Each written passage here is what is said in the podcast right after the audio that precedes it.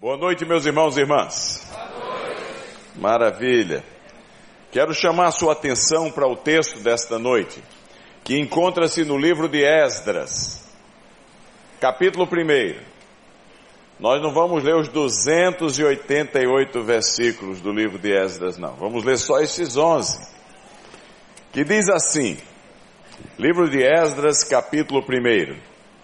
No primeiro ano de Ciro, o rei da Pérsia, para que se cumprisse a palavra do Senhor por boca de Jeremias, despertou o Senhor o espírito de Ciro, rei da Pérsia, o qual fez passar pregão por todo o seu reino, como também por escrito, dizendo: Assim diz Ciro, rei da Pérsia: O Senhor, Deus dos céus, me deu todos os reinos da terra e me encarregou de lhe edificar uma casa em Jerusalém de Judá. Quem dentre vós é de todo o seu povo, seja Deus com ele e suba a Jerusalém de Judá e edifique a casa do Senhor, Deus de Israel. Ele é o Deus que habita em Jerusalém. Todo aquele que restar em alguns lugares em que habita, os homens desse lugar o ajudarão com prata, ouro, bens e gado, afora as dádivas voluntárias para a casa de Deus, a qual está em Jerusalém. Então se levantaram os cabeças da família, das famílias de Judá e de Benjamim, e os sacerdotes e os levitas, com todos aqueles, cujo espírito Deus despertou, para subirem a edificar a casa do Senhor, a qual está em Jerusalém. Todos os que habitavam nos arredores os ajudaram com objetos de prata, com ouro, bens, gados e coisas preciosas, afora tudo o que voluntariamente se deu. Também o rei Ciro tirou os utensílios da casa do Senhor, os quais Nabucodonosor tinha trazido de Jerusalém e que tinha posto na casa de seus deuses. Tirou Ciro, rei da Pérsia, sob a direção do tesoureiro Mitredate, que os entregou contados a Sesbazar, príncipe de Judá. Eis o número deles: trinta bacias de ouro, mil bacias de prata, vinte e nove facas, 10 ta, é, 30 taças de ouro, 410 taças de prata de outra espécie e mil outros objetos. Todos os utensílios de ouro e de prata foram cinco mil e quatrocentos. Todos estes levou Sesbazar, o Zorobabel, é a mesma pessoa, quando os do exílio subiram da Babilônia para Jerusalém. Amém? Lendo esse texto, você deve estar perguntando: o que é que vai sair daí? Porque aparentemente é um texto seco, um texto é, é, difícil de imaginar que poderíamos tirar uma mensagem é, que aplicasse a nossas vidas. Porque fala uns nomes complicados, Mitredate, Sesbazar, é um negócio complicado. Contudo, eu creio que Deus tem uma palavra para cada um de nós nesta noite. Agora, para que possamos entender o, o, o, o texto e aplicarmos as lições à nossa vida, nós temos que conhecer o contexto do que estava acontecendo quando esse texto foi escrito. Esse texto tem cerca de 2.500 anos. É, é muito antigo. Tem alguns aqui que talvez estivessem lá já, mas a maioria não. 2.500 anos atrás. Um texto uh, vivido numa região que até hoje é muito conflituosa, a região do Irã e Iraque. Ali é onde essa situação se desenvolveu. Babilônia ainda hoje existe, ela fica, as suas ruínas ficam às margens do rio Eufrates, no Iraque, na parte centro-sul do Iraque. E eh, esta foi, a, foi o contexto uh, histórico do que estava acontecendo 2.500 anos atrás. Alguns nomes são descritos aí, e dois deles representam dois impérios do passado. Nabucodonosor representa o império mesopotâmico, Ciro representa o império persa, Nabucodonosor representa os iraquianos, Ciro repre uh, representa os iranianos. Olha, a história é interessante. Porque o Antigo Testamento, ele, em muitos uh, eventos, ele, ele se cruza com a história da humanidade de uma maneira geral. Todos nós que estudamos história geral, nós aprendemos sobre os grandes impérios do passado, o Império Assírio, o Império Egípcio, o Império Mesopotâmico, o Império Persa, o Império Grego, o Império Romano, todos estes encontram-se presentes na, na, Bíblia. O Império Grego em, em, em menor obviedade, a cultura sim, porque há um período chamado de interregno bíblico, período interbíblico de cerca de 400 anos, onde, onde o Império Grego floresceu por volta do quarto século antes de Cristo, mas a cultura grega de repente aparece predominante no Novo Testamento. Então, ah, esses impérios existiram no mundo e dentro do contexto da história, Deus abençoou e agiu com o seu povo. Neste caso, são dois.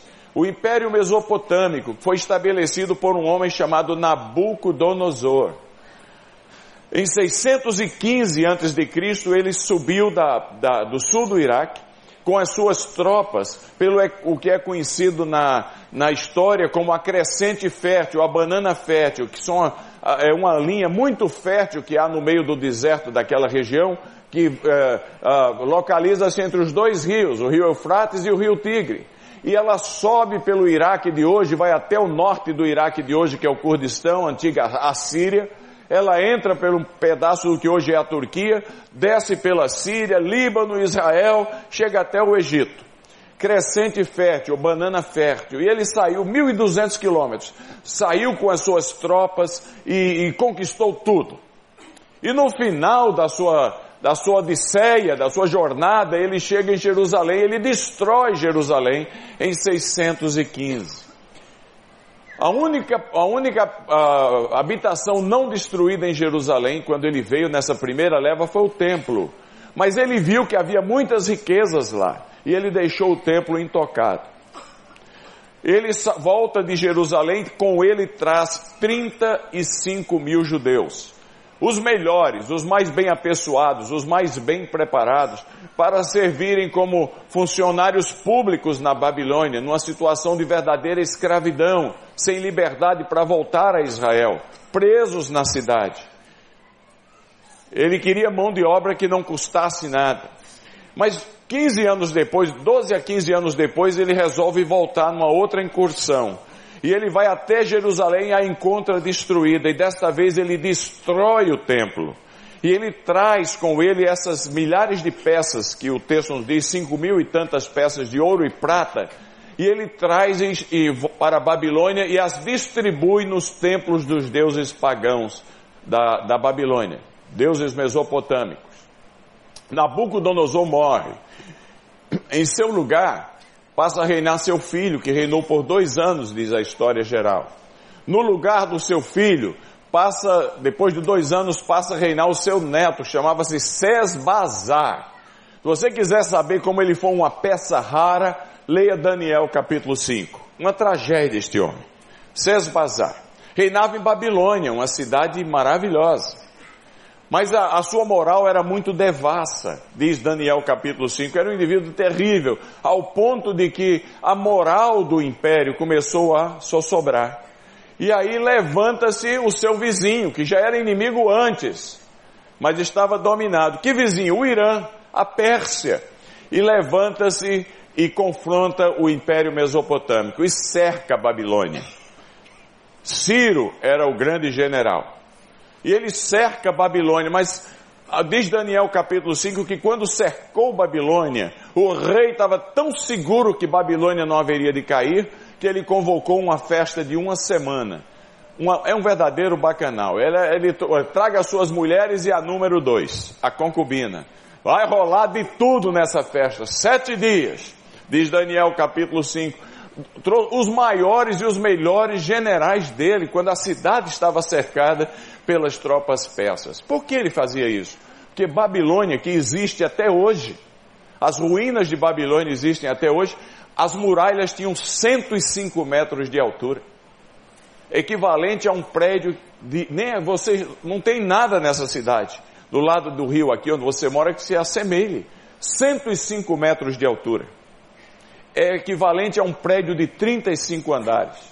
Para segurar as muralhas, elas não tombarem, a base da muralha era 36 metros de largura. Você já imaginou? Coisa tremenda. Os portões da Babilônia que existem até hoje estão no Museu Britânico. Se você tiver a oportunidade de ir a Londres, se é que não foi, e for ao Museu Britânico, que é maravilhoso, vai no departamento semítico. Quando você entra no departamento semítico, que são três andares, aqueles portões de bronze que você tem no, no terra e vai até o terceiro andar, eram os portões da Babilônia. Coisa tremenda, cidade inexpugnável. O rei no bacanal que virou a festa dele e as tropas de Ciro ao redor, tentando tomar a cidade. Ele diz: aqui ninguém entra, porque o, o topo da muralha das ruínas que existem ainda hoje, é, é, é suficiente para três carros de batalha, ao, simultâneo, lado a lado. É um negócio inacreditável. As forças americanas na Guerra do Golfo, primeira forças americanas, usaram como base as muralhas, de, a, a, as ruínas da Babilônia, tão forte e poderosa aquela cidade era. O rei estava seguro de que eles não haveriam de entrar por cima, porque não existia a escada uh, uh, Majot, não existiam as escadas uh, dos corpos de bombeiros de hoje, que vai gradualmente até a altura que for preciso. Mas ele esqueceu uma coisa, seu avô, é, ele era um, um perfeccionista e ele transformou Babilônia numa das sete maravilhas do mundo antigo ao criar jardins em Babilônia.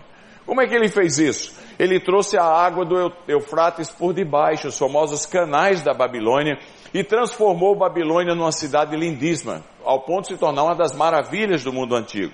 Já que não podia ir por cima, Ciro foi por baixo.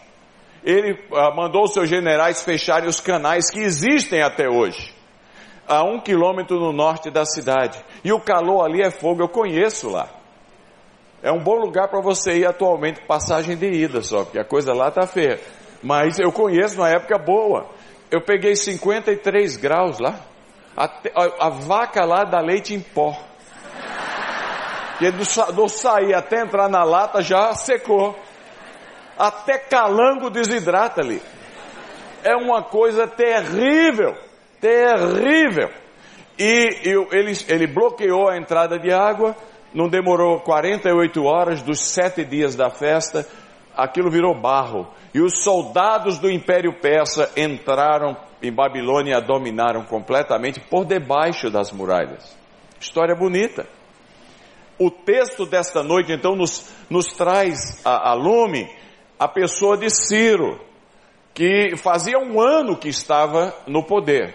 Ciro foi o primeiro dos quatro grandes reis do Império Persa primeiro foi Ciro, o segundo foi Dario, Dario também chamado Dario I, também chamado Dario Grande, e os outros dois têm bons nomes para você pôr nos seus filhos, Xerxes e Artaxerxes. Grandes reis daquela época. E Dario tornou-se tão, uh, Ciro, digo, tornou-se tão poderoso que enquanto Nabucodonosor dominou 1.200 quilômetros do mundo de então, pela crescente fértil, para a esquerda do mapa, se tivesse num drone ah, de cima e você visse, o, o, o Ciro dominou 3.600 quilômetros, porque ele dominou para a esquerda tudo que Nabucodonosor havia conquistado e dominou para a direita até chegar na Índia. Ele se tornou tão poderoso que o, o apelido dele era Senhor de todos os domínios da terra. 70 anos havia se passado na história de Israel. Escravidão. Até aquela cena acontecer. E se você ler o livro de, Atos, de, de Salmos, você vai encontrar seguidas repetições de judeus, de salmos que retratam os judeus chorando às margens do rio da Babilônia. E dizendo, Deus, quando o Senhor vai restaurar a sorte do teu povo? Quando poderemos voltar a, a Jerusalém? Pois bem, depois de 70 anos, Deus ouviu a oração do seu povo. E esse texto nos fala dessa, dessa resposta de Deus ao clamor do povo. Porque no primeiro ano do rei Ciro, Deus aparece a um ímpio e revela-se a ele para abençoar o seu povo. Deus é maravilhoso. Quando Deus quer abençoar a gente, meus irmãos e minhas irmãs, Ele usa quem Ele quer e na hora que Ele quer. Ele usa a mula de Balaão. Ele usa as pedras para clamar. ele usa um rei ímpio como era este indivíduo aqui, Ciro. Ele usa os amigos da gente não crentes. Não é verdade que muitos de nós temos sido profundamente abençoados por pessoas que nem crentes são? Verdade ou não? É assim, porque Deus é bom. No interesse de abençoar-nos, Ele usa quem Ele quer, na hora que Ele deseja, para encher a nossa vida de gozo e de alegria. E Ele aparece ao rei. E o rei faz uma confissão de fé que podia ser batizado no batistério aqui. O rei ímpio. Esse rei, senhor de tudo e de todos naquela época, ele faz uma, versículo 2 diz que ele faz uma confissão em três partes o pastor Wander chega para ele e fala: Ciro, confesse a sua fé. E ele diz assim: Esse Deus dos céus apareceu para mim. O que é que ele estava dizendo? Que o Deus de Israel era o Deus sobre todos os deuses. É, a Pérsia, quem assistiu aquela, aquela, aquele filme do, do, dos 300 guerreiros eh, de, de gregos que resistiram a Xerxes, o rei Xerxes via aquela multidão de, de deuses, uh, ídolos na frente do, do império, aquilo era Pérsia. Era Pérsia. E, e, e, esse rei era devoto desse, desses deuses. E aí ele vem agora, esse Deus dos céus é maior do que os meus deuses. Que confissão ortodoxa da soberania, da grandeza de Deus. Aí ele diz mais, eu, quando eu estava lendo o texto, eu pasmava lendo o texto que ele diz: Esse Deus dos céus, o Deus de Jerusalém, não somente é o Deus acima de todos os deuses, mas esse Deus de Jerusalém, o Deus de Israel, é aquele que me fez ser tudo o que eu sou, ter tudo o que eu tenho e poder tudo o que eu posso. Essa é, um, é uma atitude humilde do Senhor de todos os, os poderes da terra, todos os domínios da terra. Ele confessou não só a grandeza de Deus, mas confessou a onipotência de Deus. Deus é o Senhor de todas as coisas. Esse cara dava para ser um bom batista.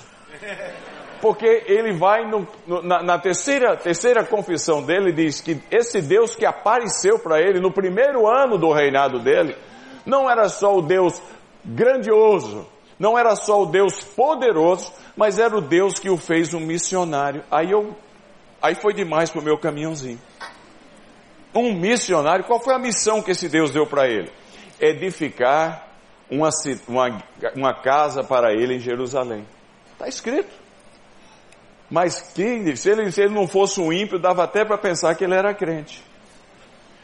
E aí ele comunicou a notícia àqueles que estavam chorando há 70 anos, falou, vocês estão livres para ir.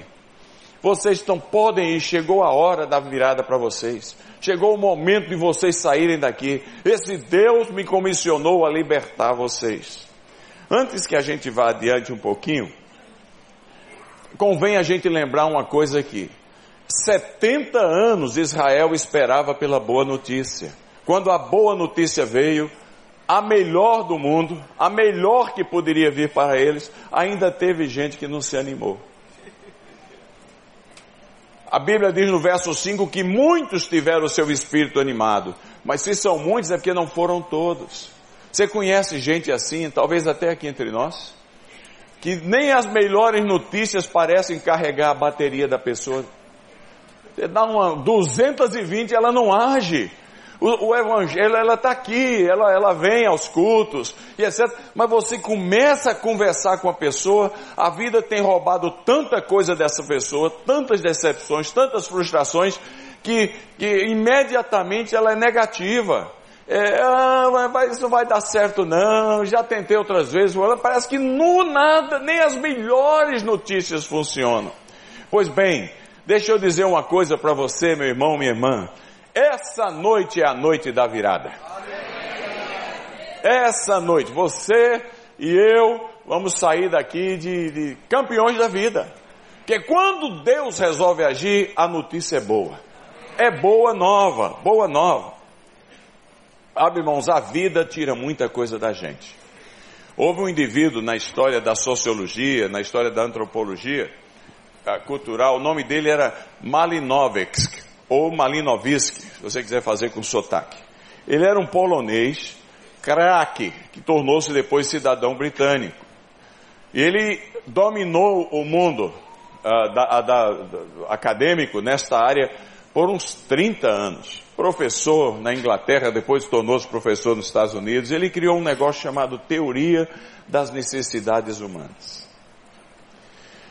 E um subproduto da teoria das necessidades humanas foi o conceito da integralidade do ser humano. E ele dizia, que isso depois foi advogado por vários psicólogos, por vários sociólogos, psiquiatras, etc., que o, o, a parte não vista da gente necessita é, ser integralizada, porque se ela não estiver em harmonia, nós, nós ficamos disfuncionais. E ele disse que há cinco áreas na área da vida todos nós que ou são uh, estáveis e abençoadas e nos levam adiante, ou se elas estiverem forem problemáticas, elas nos atrapalham. A gente estaciona, a gente regride. A gente regride. Que áreas são essas? Porque quando Deus resolve agir, Ele restaura a nossa integridade a nossa integralidade. Ele faz a gente uma criatura nova, estabelecida, é, equilibrada, caminhando para frente. Mas elas, essas áreas têm que ser tratadas. Quem sabe hoje é a noite que Deus vai produzir uma virada, restituir aquilo que a vida rouba da gente. Porque a vida nestas áreas rouba muita coisa da gente. Que áreas são essas? A primeira das áreas é a área profissional. É a área aonde a, a grande marca dessa área profissional é a área do nosso propósito, a área dos nossos feitos, da nossa paixão, do nosso legado. Quando as coisas vão bem nesta área, a gente vira até coaching. Abrir um coaching. Mas quando a gente vai tentando na vida, eu olho para uma multidão dessa aqui, eu não tenho dúvida, tem gente aqui que já tentou coisas na vida, um pequeno negócio, uma iniciativa, deu com burros na água, hoje é acovardado, medroso, não fala nada para ninguém, mas você diz, você se julga um zero, a sua autoimagem está deformada. Você diz, eu não tenho capacidade, não dá.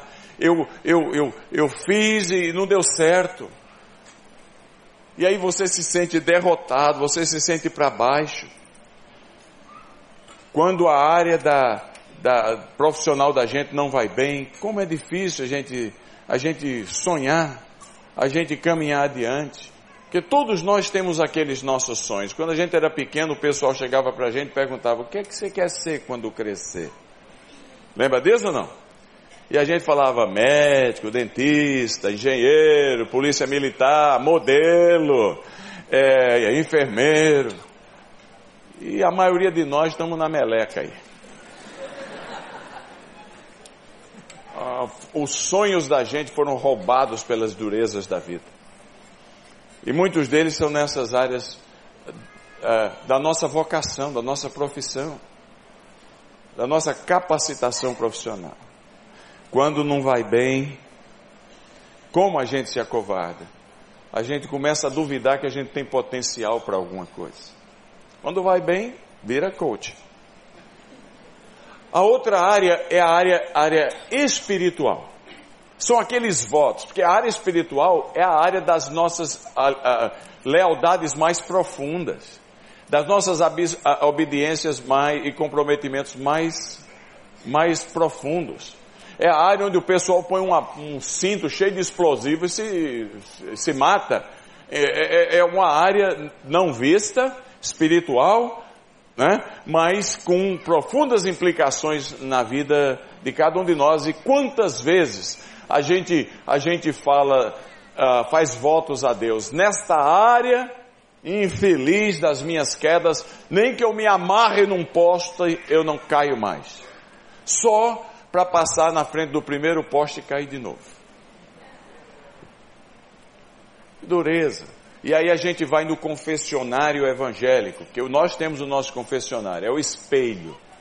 E a gente se olha no espelho e a gente se vê o mais miserável de todos os seres humanos, não é assim? Será que isso acontece comigo? Senhor, eu, eu não aguento mais cair nessa área, e quando vê, cai de novo. Mas que, que pessoa miserável que eu sou. Porque é a área dos nossos compromissos mais absolutos, das nossas a, a, lealdades mais completas. E alguns no desespero cometem suicídio, pulam de cima de ponte. E outros criam a máscara. E aí continuo dando a paz do Senhor, graça e paz, porque a gente aprende o ritual para continuar se dando bem, mas lá dentro a gente está um fracasso. Lá dentro a gente, a gente sabe que a verdade, como ela é, está dura. Quando a gente vence aquela área particular, a gente diz, puxa, se começa a se julgar o melhor crente do mundo. É bom demais, vitorioso, a gente nasce o dia assoviando. Porque a gente, puxa, mas como a vida, mas eu estou numa firmeza. Mas quando é o contrário, a gente se desestabiliza, se desestrutura. Ao ponto de que a gente precisa lembrar com o apóstolo Paulo, que se desestruturava o tempo todo. Ele dizia, o bem que eu quero fazer não faço, o mal que eu detesto pratico. Miserável homem que sou, quem me livrará do corpo desta morte? E ele não responde dizendo Chapolin Colorado.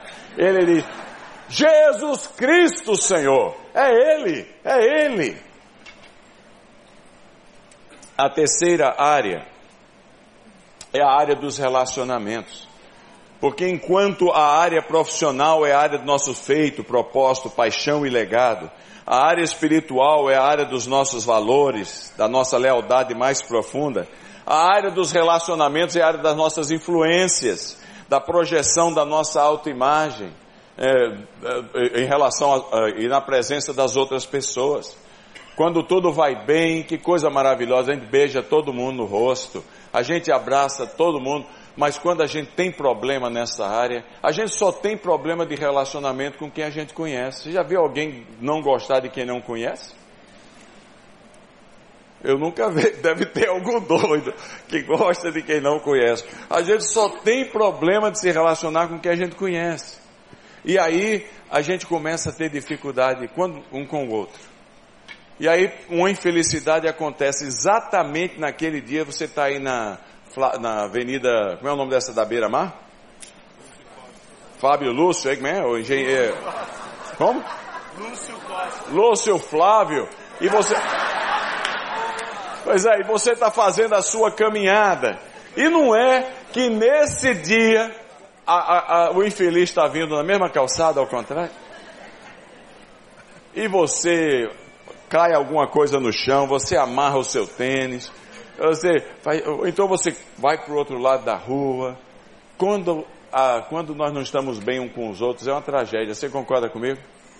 Meu Deus, a gente não dorme porque ninguém fica de mal com quem não conhece.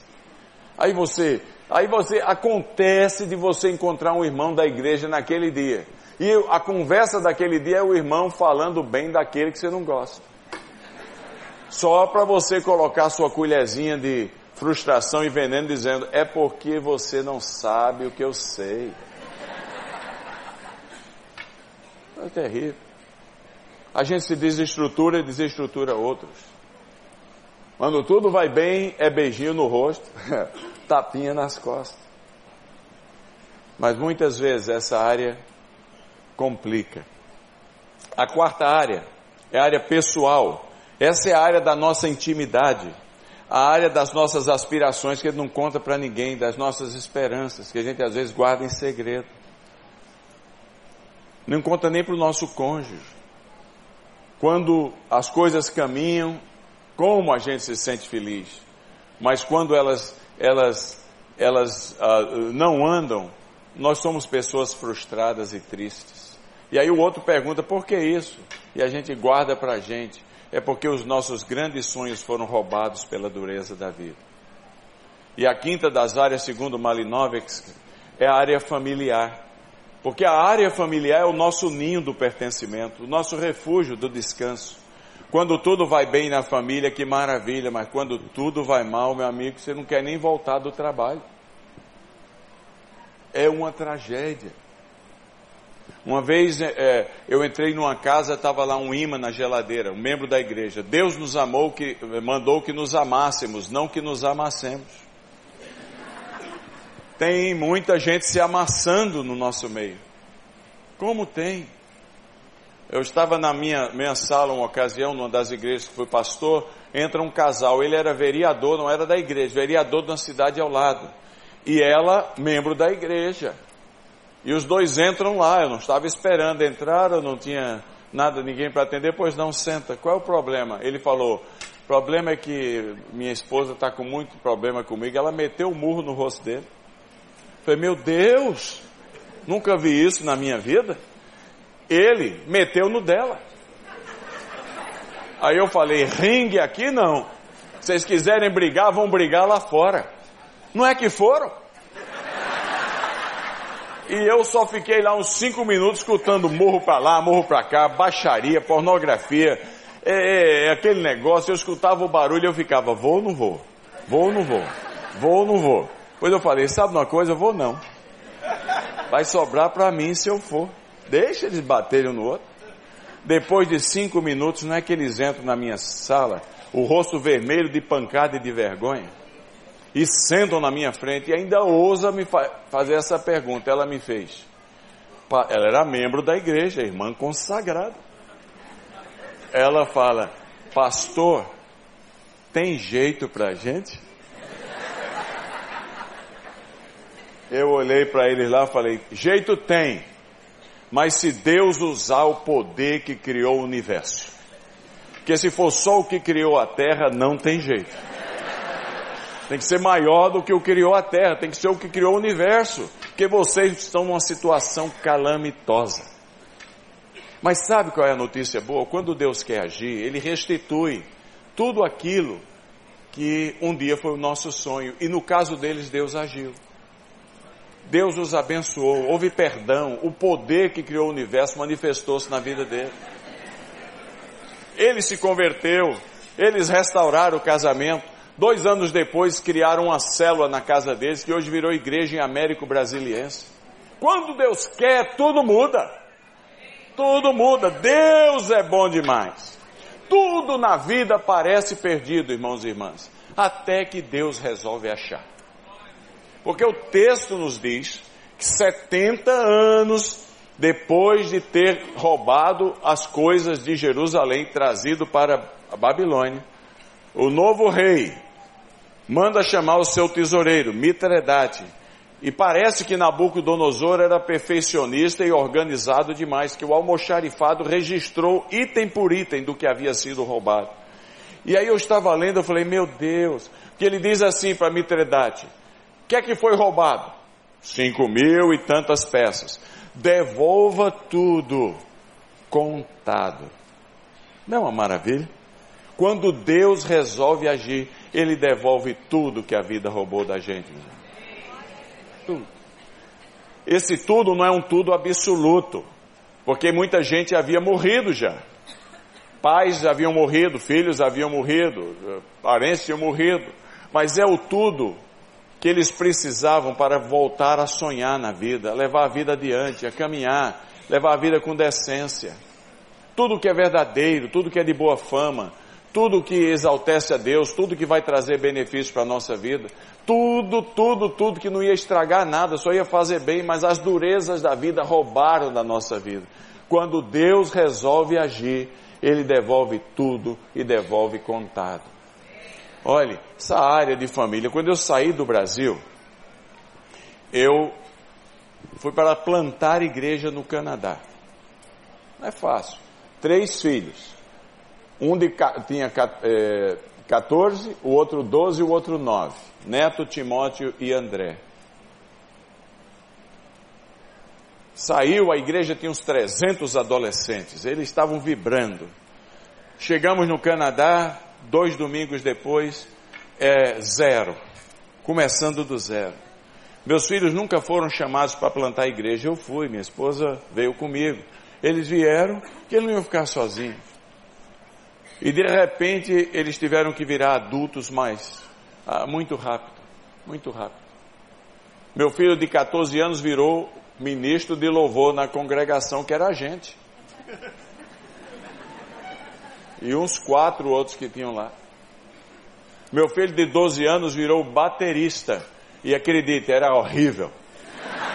Era pato, patata, pato, patata. Mas foi aprendendo. Meu filho de 9 anos, o André, só dormia e continuou dormindo. E eu correndo naquela cidade de Toronto para lá e para cá, porque quando você vai plantar uma igreja e você tem tido uma boa reputação onde você está, é chamada espiritual, mas você não quer ser um fracasso, sua autoimagem você não quer comprometer. Quem é que quer aparecer para os outros fracassados? A reputação. Há tudo isso envolvido no, no, na obra. E eu sei que eu trabalhei feito um desgraçado. Correndo, correndo, correndo, de manhã, de tarde, de noite, anos. Cuidando dos filhos dos outros esquecendo os meus. Um dia eu chego em casa, um dia eu chego em casa. E meu filho Timóteo era outra pessoa. Me tratou agressivo, vestia agressivo. Meu filho tinha sido, estava se transformando, porque no Canadá a população que vai à igreja, média do país é 7%, em Toronto é 3%. Ninguém vai. E a gente do mundo inteiro, é muita gente complicada. E meu filho foi se distanciando, distanciando, embora no domingo fosse comigo lá na igreja para. Porque ia. Ia conosco. E eu não vi, eu não vi minha família sendo desestruturada. E ele foi agressivo comigo. E você não precisa saber dos detalhes, mas não foi uma cena bonita o que aconteceu ali. E eu subia, porque ele tinha uns companheiros complicados. Complicados. E aí eu subi aquelas, para o primeiro andar da minha casa em Mississauga, e eu nunca chorei tanto na minha vida. Foi duas horas de lágrima. Meu Deus, eu não tive um filho e dediquei ao Senhor, apresentei ao Senhor para ir para o inferno. Eu, esse filho foi, foi, foi gerado e dedicado ao Senhor para a tua glória. Mas meu Deus, não é aquela coisa. Foi tanta lágrima que dava para tra trazer vida para o Saara. Sabe aquele desespero do fundo do coração? A vida estava me roubando meu filho. Meu Deus, foi demais, foi o pior dia da minha vida. Umas duas horas depois entra minha esposa, que ela tentou ficar panos quentes lá embaixo. Ela entra e se ajoelha ao meu lado onde eu estava e chora comigo. E aí fala: E agora, bem, o que é que vamos fazer? Eu falei: Uma coisa eu sei, eu não desisto do meu filho. Eu não criei um filho para o inferno. Eu tive um filho para a glória de Deus. Mas o que é que vai fazer? Eu falei: Eu vou grudar no meu filho. E eu grudei no meu filho. Na, na sexta-feira, meu filho chegou, o seguinte, ele chegou para mim, pai, eu estou querendo jogar basquetebol com meus amigos. Posso? Eu falei, vamos. Aí ele falou, pai, são meus amigos. Eu falei, seu melhor amigo sou eu, vamos. E ele, na semana seguinte ele falou, pai, eu vou ao filme, que um filme aqui hoje com os meus, meus amigos, posso ir? Eu falei, qual que nós vamos? grudei no meu filho. E meus irmãos, para a glória de Deus, eu ganhei o meu filho de volta. Ganhei o meu filho de volta.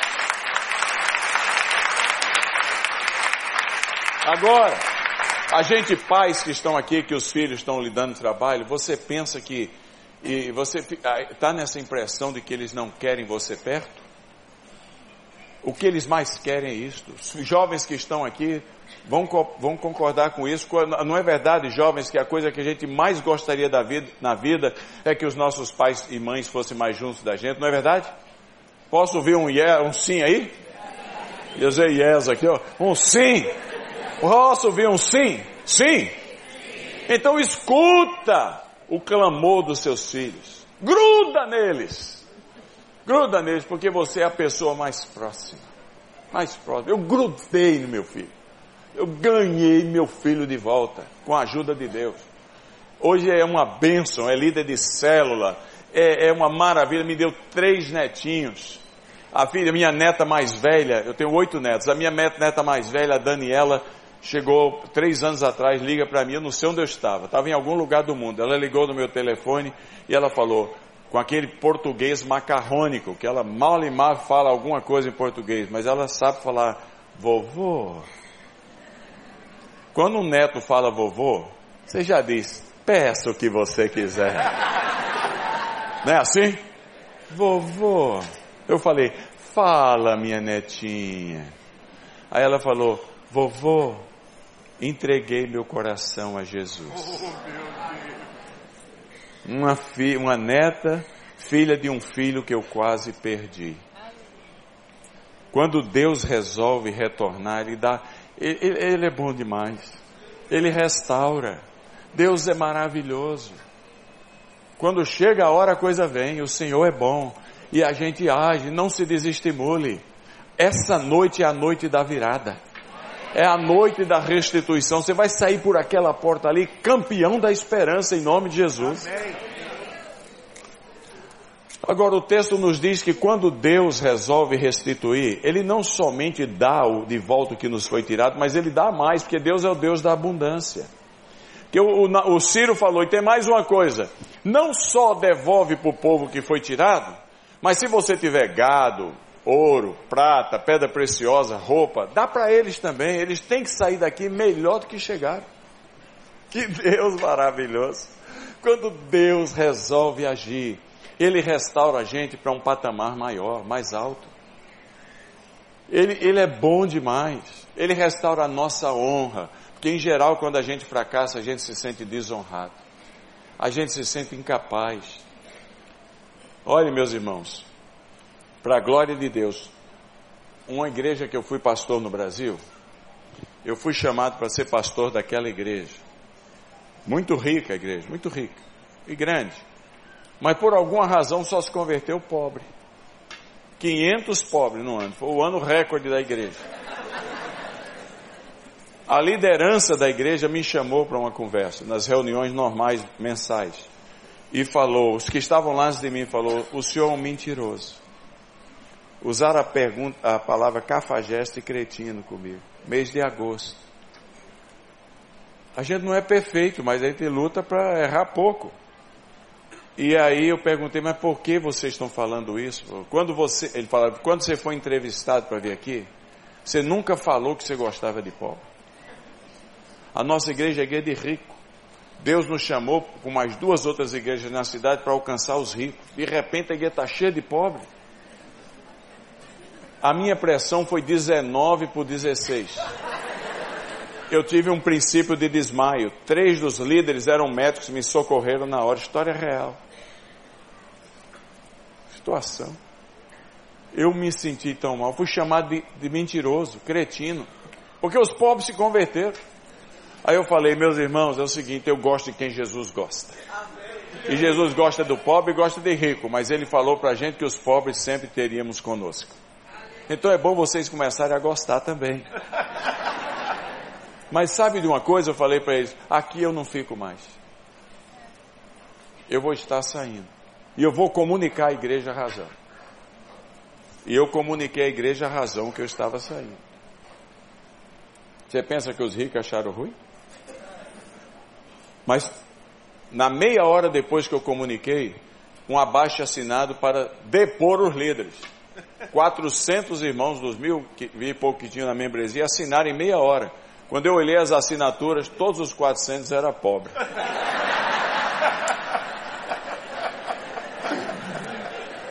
Ah, não, eu não vou dividir a igreja, eu vou embora. E a, era agosto, marcamos a data da minha saída para 31 de dezembro, culto de vigília.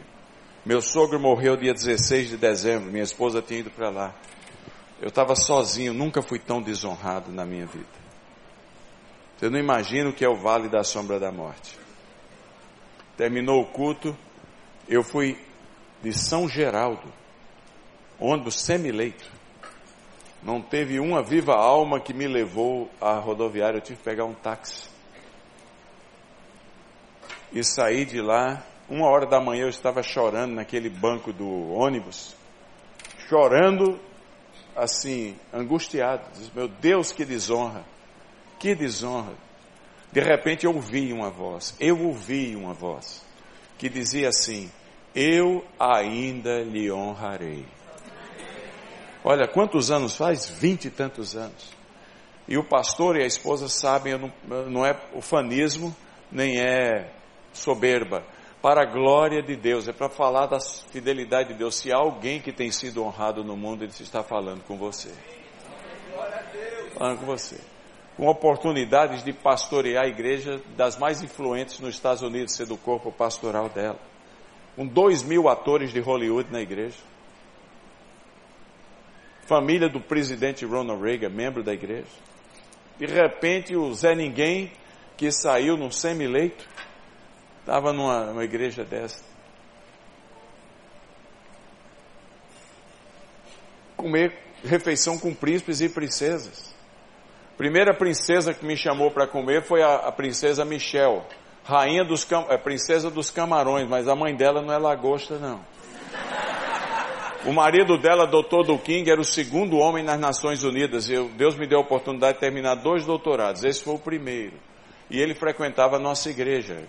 E ele falou, doutor Dantas, queríamos lhe dar um, um, um jantar de, de, felicitações na minha casa. O senhor viria? O que é que você acha que eu vou dizer? A que horas? Ma marcamos, eu fui lá. Chegaram uma quinta-feira. Cheguei lá, ela estava com roupas reais africanas, coisa de nobre, e preparou uns quitutes maravilhosos. E eu não sabia, eles tinham convidado cinco outros casais da igreja. E mandei ver nos quitutes. Quando eu não aguentava mais nada daqueles salgadinhos que ela. Eu estava até aqui. Ele levanta-se, ele é altão, ele é de Gana. Levanta-se, abre a porta falsa da, da sala e fala: Agora é a hora do jantar. Eu falei, hã? Meu Deus, e agora? Ele pega minha esposa pelo braço, pela mão, e leva naquela mesa de uh, uh, água marinha. Dois metros, uma grandona assim. Ele coloca a minha esposa sentada ao lado dele, onde sentaria. Me pega pela mão e do outro lado da mesa me põe ao lado da princesa Michelle. E os outros podiam sentar aonde queriam. E aí vem mais um problema. Sou uma pessoa simples, não fui treinado em etiqueta. Tinha cinco pratos na minha frente. Vários copos, várias taças. Uns cinco facas, cinco garfos. Cinco... E o que é que eu vou fazer? E ninguém mexia em nada. A comer dali. Para poder imitar, de repente ele fala, doutor Dantas, a razão para esse jantar é, é nos é, congratularmos com o seu sucesso. Tome a iniciativa.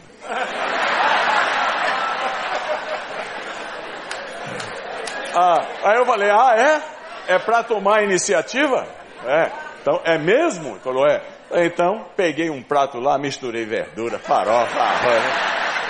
Era um garfo meio, uma faca meio redonda, vai de todo. Nunca a máquina de lavar lá lavou tão pouco prato. E aí, por causa da educação e amizade dele, ele me imitou.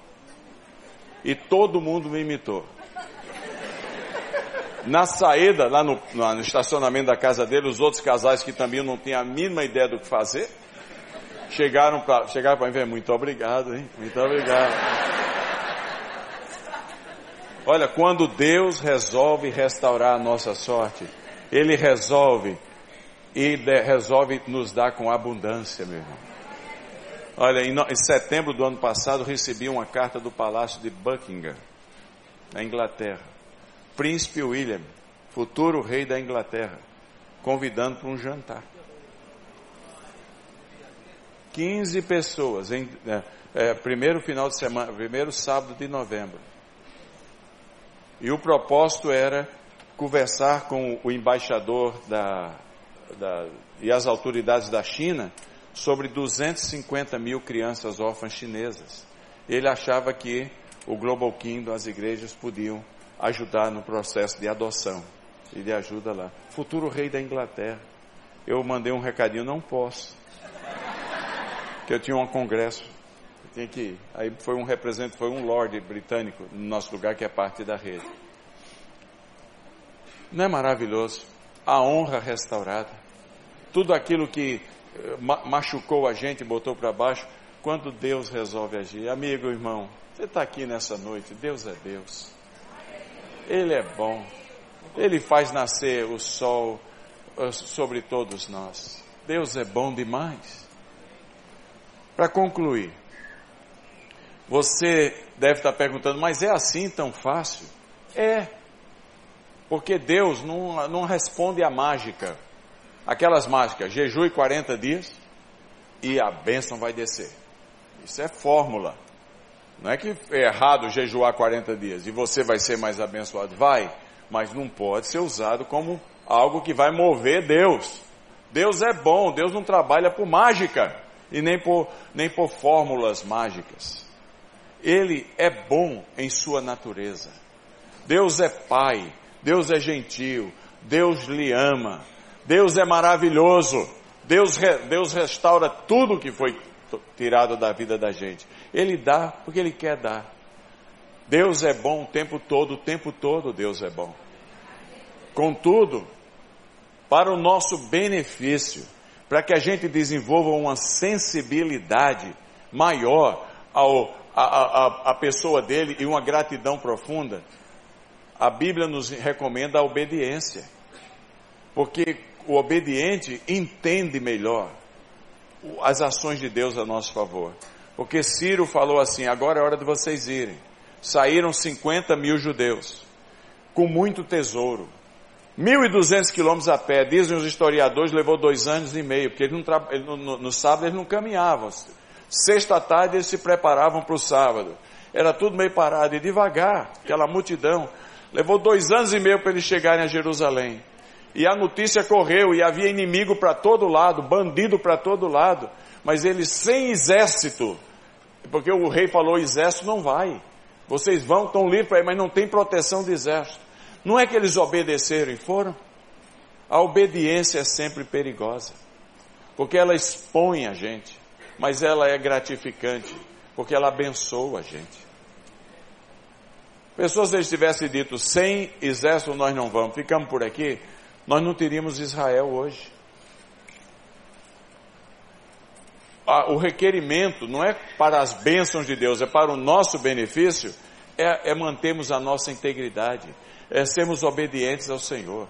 Porque quando a gente se sente um zero à esquerda, a primeira coisa que é comprometida é o bloco de valores da nossa vida. A gente mente mais, a gente quer passar em cima dos outros, a gente quer tirar, escapar pensando que se a gente esmagar a cabeça do outro, a gente vai dar certo é loucura, não funciona, não é desta maneira. Deus é Deus. Deus é Deus. Se a gente obedece, o Senhor nos, nos faz sensíveis a ver a, a, bondade dEle e a gente caminha com, com vida vitoriosa. Eles fizeram a caminhada. E eu quero terminar lembrando de uma coisa aqui da uh, uma, segunda Reis capítulo 3. Também Deus me deu o privilégio de conhecer o, o território de 2 Reis 3. Chama-se, hoje em dia chama-se Wadi na Jordânia. Foi o único lugar no mundo que eu tive uma água mineral que evaporou.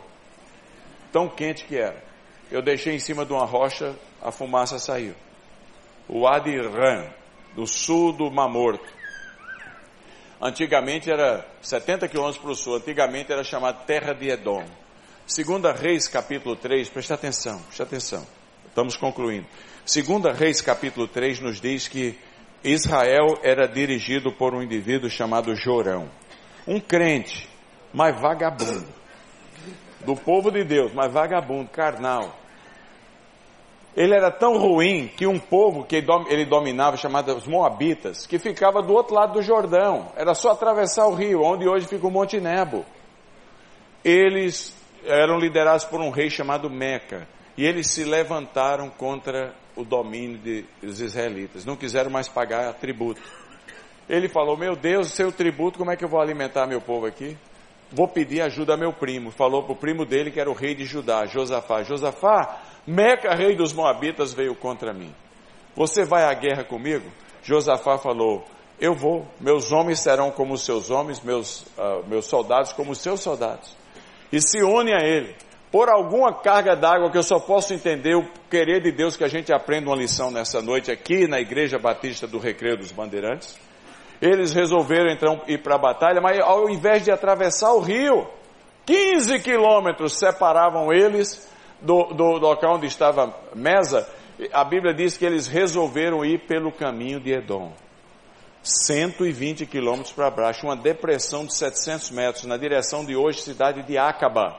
Do, de, do platô da Jordânia, você desce 160 quilômetros até chegar em 260 quilômetros até chegar em Acaba. São 700 metros de ladeira, devagarzinho, passando bem pertinho da região de Petra. Eles, eles falaram, ah, vamos pelo caminho de Edom. Meu Deus do céu, quando eles passam em Edom, o rei de Edom diz, segunda Reis 3, eu me uno a vocês. Agora tem 120 mil soldados subindo a ladeira. Num calor danado. E acontece a pior coisa que pode acontecer para alguém que vai para a batalha. Numa situação daquela a pé. Sete dias depois, subindo ladeira, faltou água. Tem coisa pior, pastor? Aí o crente carnal já foi dizendo assim: ai, Deus trouxe a gente aqui para matar, porque o crente carnal só pensa negativo. Jorão, Jorão falou, Josafá falou, talvez sim, talvez não. Há algum profeta do Senhor que possamos consultar o Senhor por ele? Alguém falou, Eliseu está por aqui. Eliseu ministrava ali, chamaram Eliseu.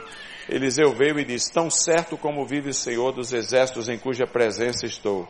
Se eu não respeitasse a presença de Josafá, não fala de Jorão, não. Josafá, Jorão, você estaria liquidado. Mas aqui vem a palavra do Senhor: cavem covas e covas. Vocês cavarem covas e covas, não vai vir chuva, não vai vir vento, não vai vir nada, mas o vale vai se encher de água. Agora, cavar cova e cova com areia do deserto é, uma, é, é a areia da duna de Natal. Você cava um, tira uma pá de areia e cai outra. Mas o que me impressiona é que os 120 mil homens começaram a cavar covas e covas. À noite eles foram dormir morrendo de sede, os lábios todos inchados. Pela manhã, diz o versículo 20 e 21, ao levantarem-se, em vez de correr para saber se o vale estava cheio de, de água, eles pegaram o restinho de comida que tinha, que não estava contaminado, e oferam, ofereceram ao Senhor oferta de manjares. Não é bonita essa cena? Que eles reconheceram que o dom mais precioso eles tinham, a vida. Dá uma respirada bem funda aí, todo mundo. 344 mil pessoas hoje morreram no mundo, é a média. Dariam tudo o que tem para dar essa respiradinha. Nós temos o dom mais precioso que é a vida. Deus é bom.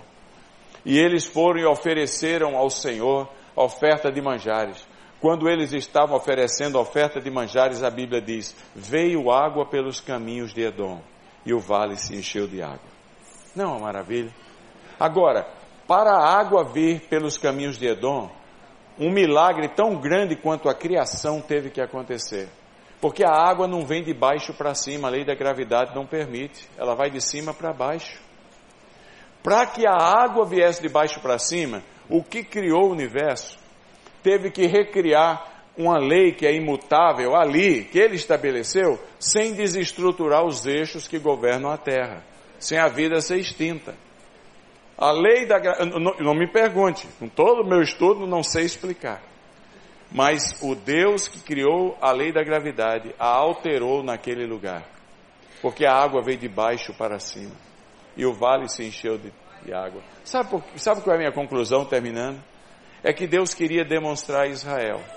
E queria demonstrar a cada um de nós a profundidade e o comprometimento dele de nos ajudar a dar a volta por cima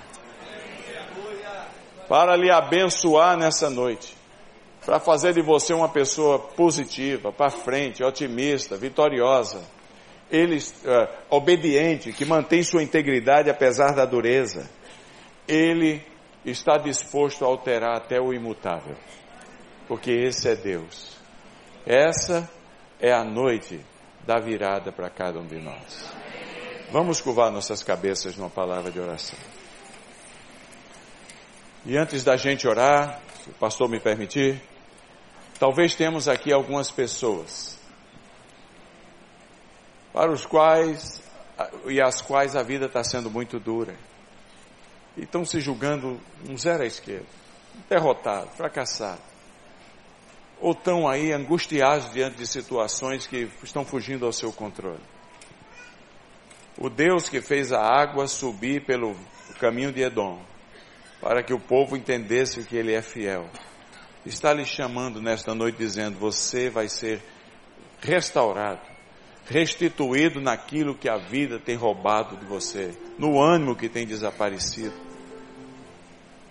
nos sonhos ideais que você estabeleceu e que não tinham nada de errado, mas as durezas da vida roubaram da sua vida. Você vai ser restaurado nesta noite. Você vai sair daqui campeão de vida.